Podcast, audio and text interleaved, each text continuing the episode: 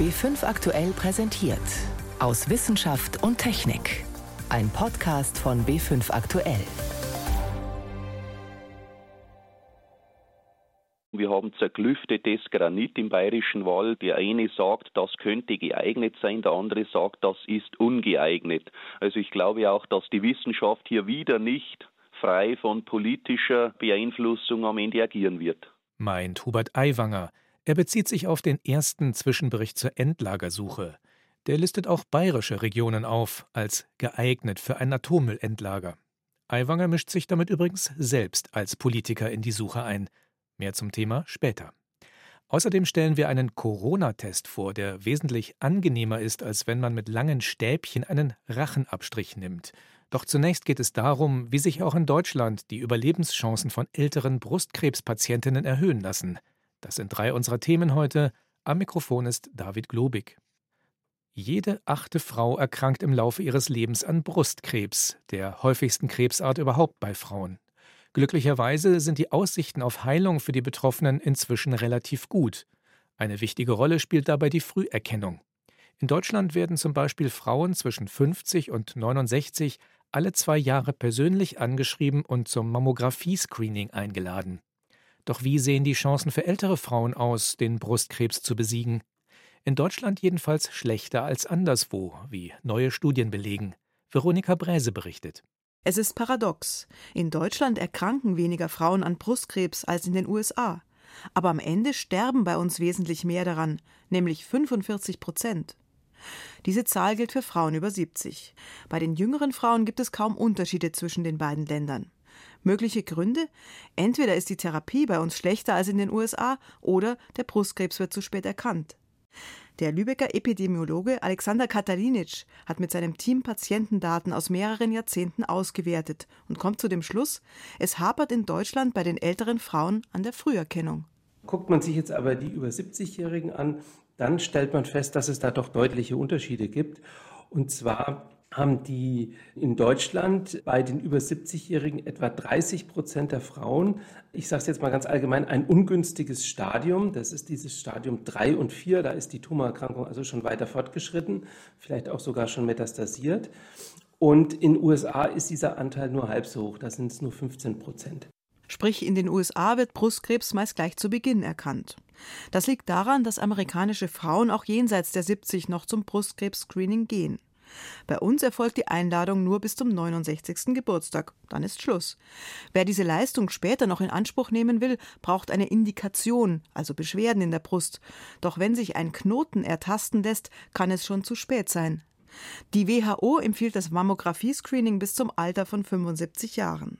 In Frankreich, den Niederlanden, Österreich und in Italien ist es üblich, dass Frauen jenseits der 70 zum Screening gehen ist ja nicht nur meine Empfehlung, sondern es gibt von der Europäischen Kommission eine Arbeitsgruppe, die sich die Leitlinien zum Brustkrebs-Screening in Europa genau angeguckt hat.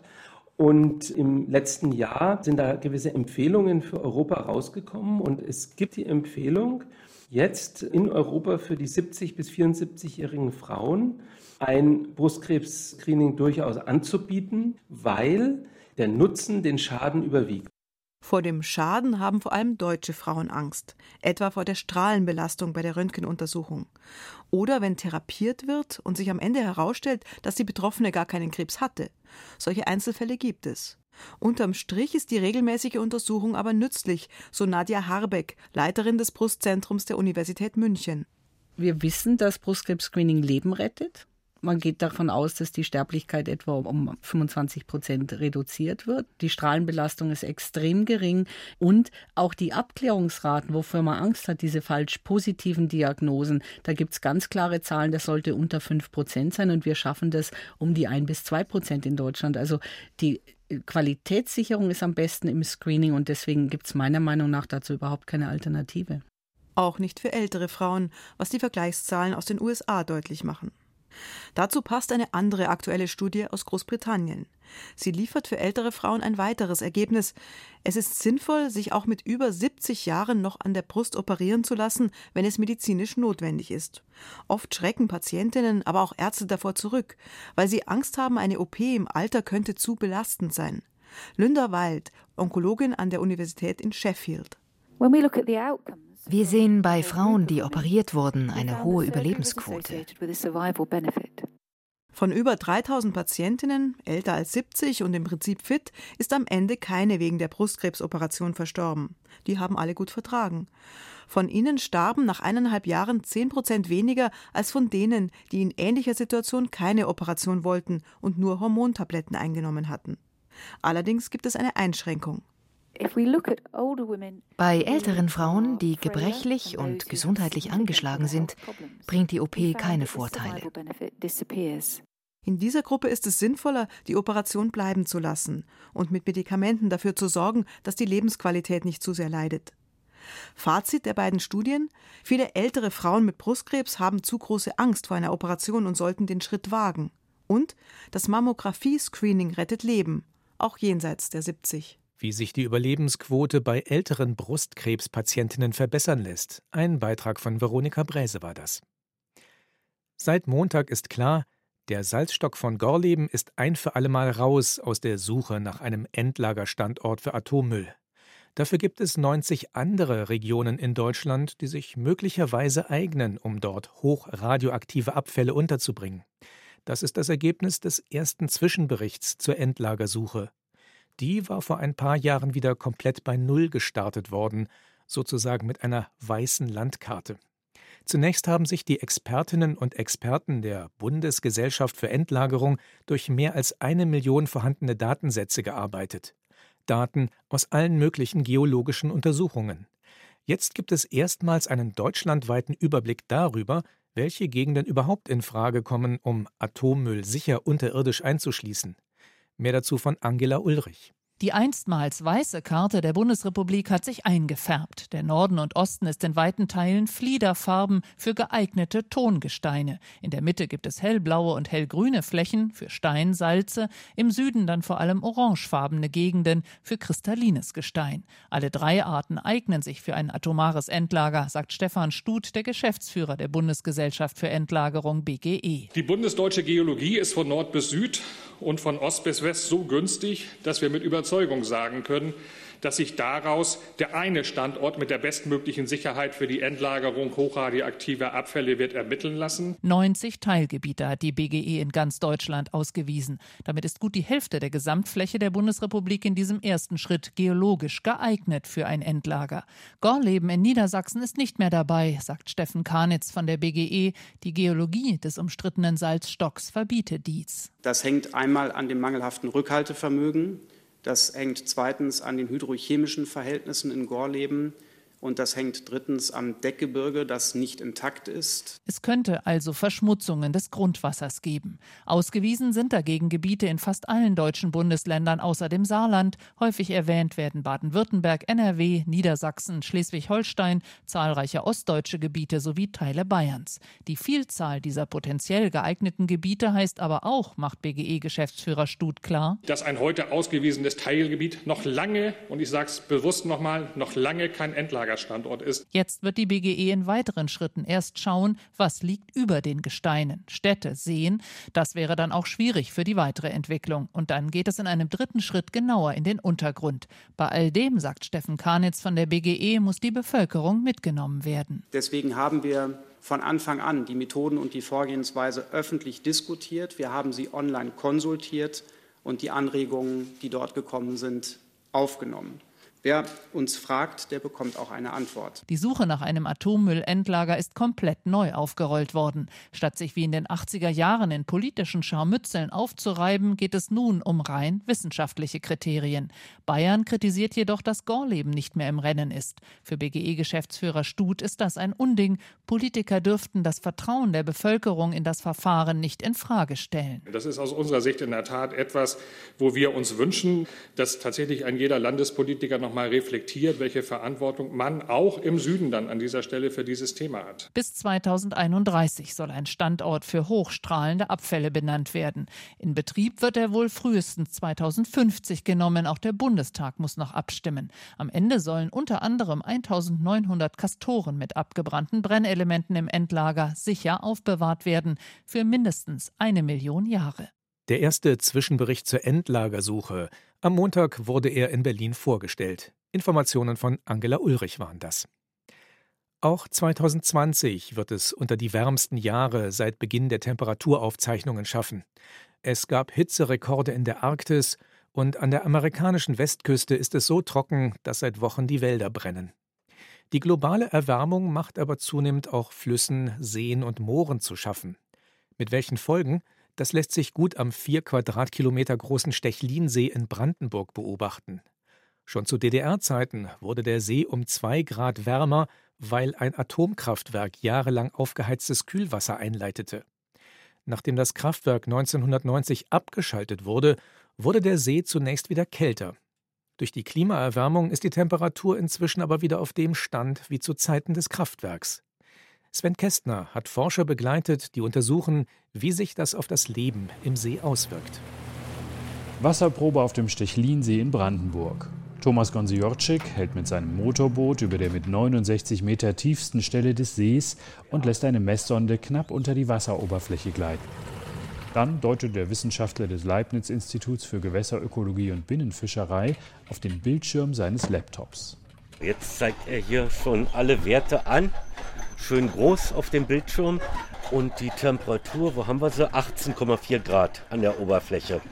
So, jetzt hat er den Wert gespeichert und ich lasse die Sonde jetzt weiter runter. Stufenweise erfasst Gonsiorczyk die Werte von der Wasseroberfläche bis zum Grund.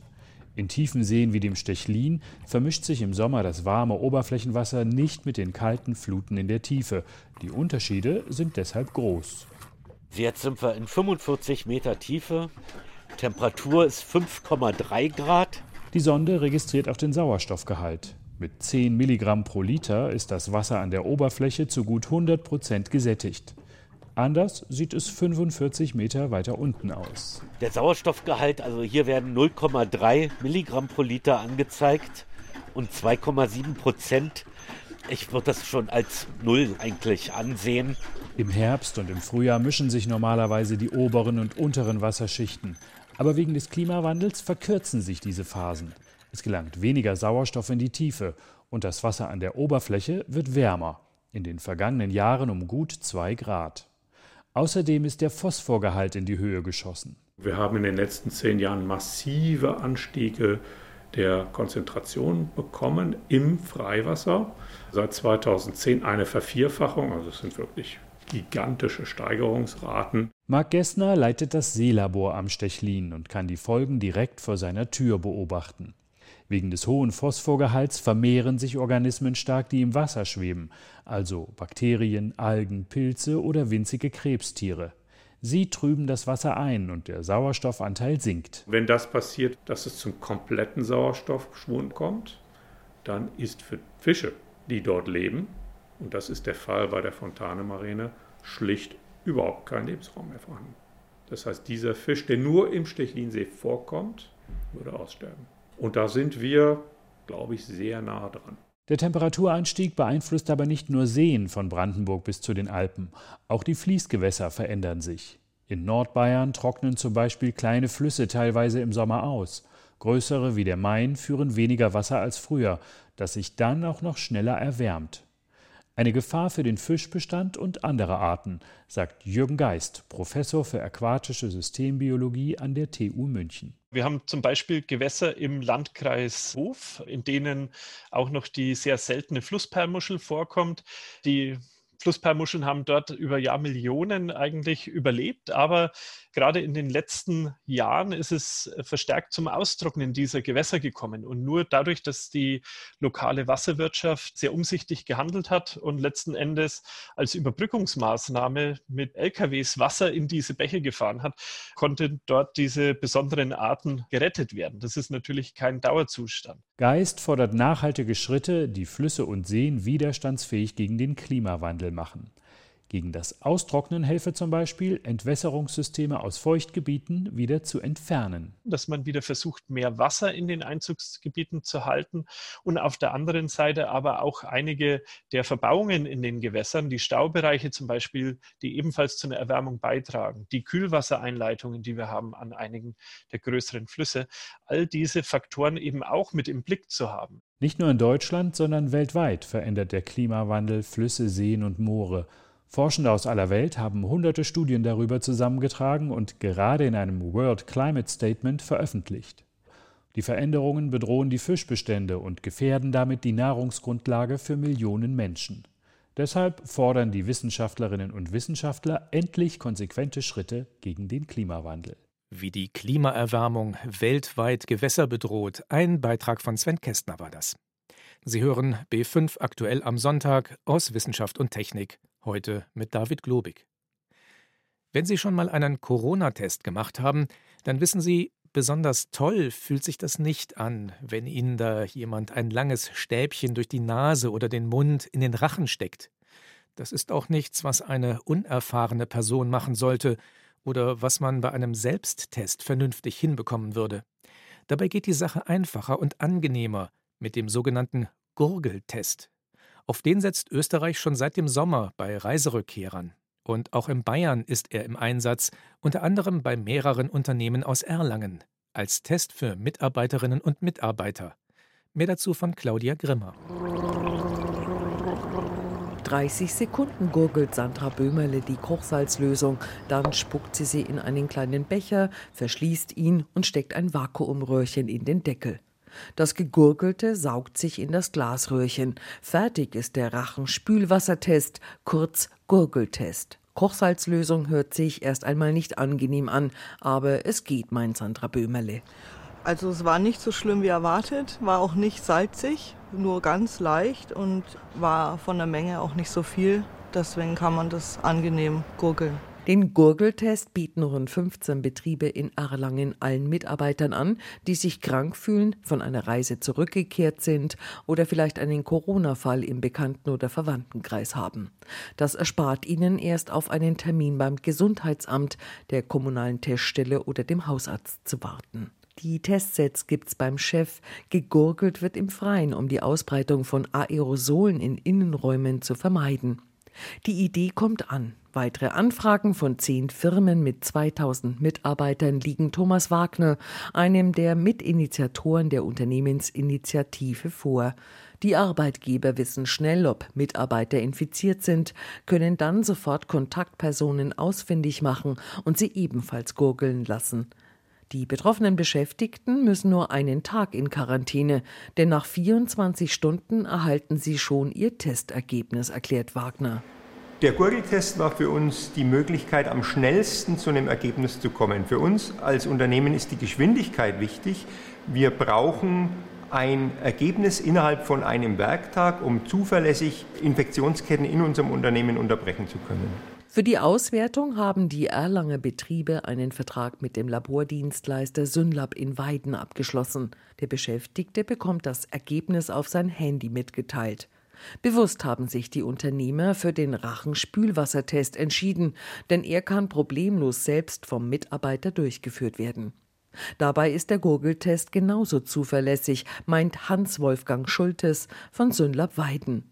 Die Laborärzte haben das in einer eigenen Testreihe überprüft. Die Universität Magdeburg arbeitet jetzt diesbezüglich mit uns zusammen und die internen Validierungen haben gezeigt, dass das eine sehr gute vergleichbare Methode ist, die für den Patienten viel einfacher ist in der Durchführung und nicht so unangenehm.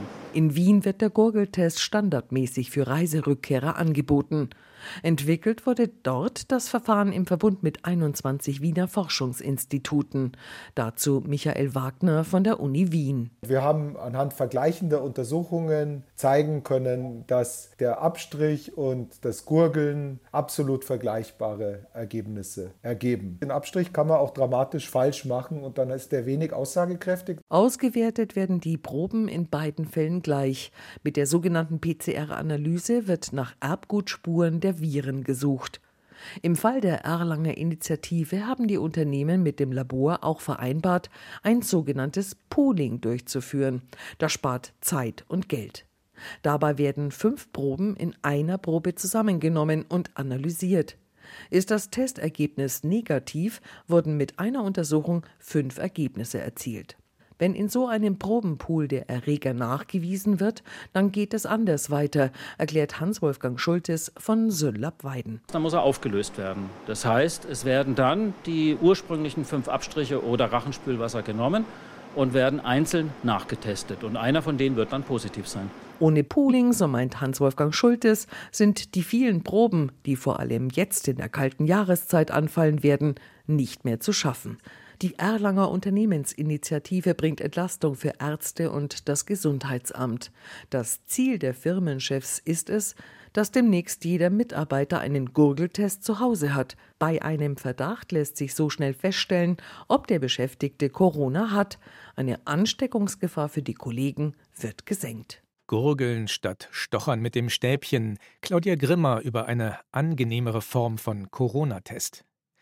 In München ist Sonnenuntergang heute um 18.45 Uhr und Sonnenaufgang morgen um 7.19 Uhr. Da bleibt, klarer Himmel vorausgesetzt, reichlich Zeit für einen Blick auf Planeten und Sterne über uns. Bis Ende des Monats werden die Nächte sogar noch mal um eineinhalb Stunden länger. Und jetzt im Herbst gibt es da oben viel Spannendes zu sehen, von Sternschnuppen bis zum roten Planeten. Tipps dazu von Yvonne Meyer. Im Oktober stehen die Herbststernbilder hoch am Firmament. Ganz deutlich zu sehen das Herbstviereck Pegasus. Ab etwa 8 Uhr abends und es ist fast quadratisch. Und man sieht Andromeda. Die teilt sich einen Stern Sira mit dem Herbstviereck. Und dort findet sich auch der Andromeda-Nebel, die Nachbargalaxie unserer Milchstraße, rund zwei Millionen Lichtjahre von uns entfernt.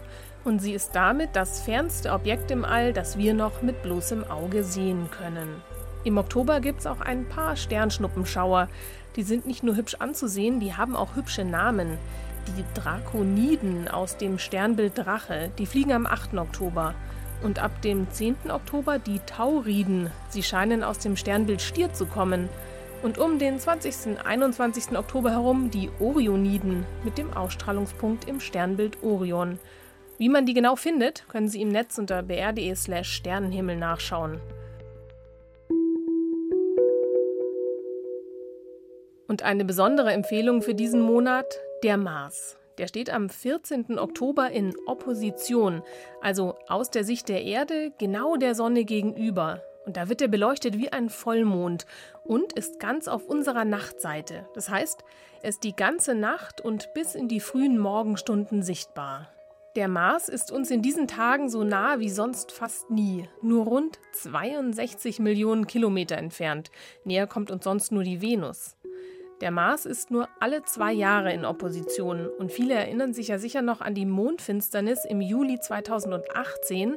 Da war der Mars auch so beeindruckend groß und leuchtete neben dem Mond während der Mondfinsternis. Da war er nämlich auch in Opposition. Und wer ein Teleskop hat, kann auf dem Mars sogar die Polkappe sehen. Die ist strahlend weiß, weil sie so mit Eis bedeckt ist. Es lohnt sich also ein Besuch in der Sternwarte. Mit bloßem Auge kann man immerhin sehen, dass der Planet rötlich leuchtet. Die Oberfläche besteht ja aus rotem Staub. Und sehen kann man den Mars ab 8 Uhr abends und dann die ganze Nacht. Das waren Tipps von Yvonne Meyer für den Blick in den Nachthimmel. So viel für heute aus Wissenschaft und Technik. Am Mikrofon war David Globig.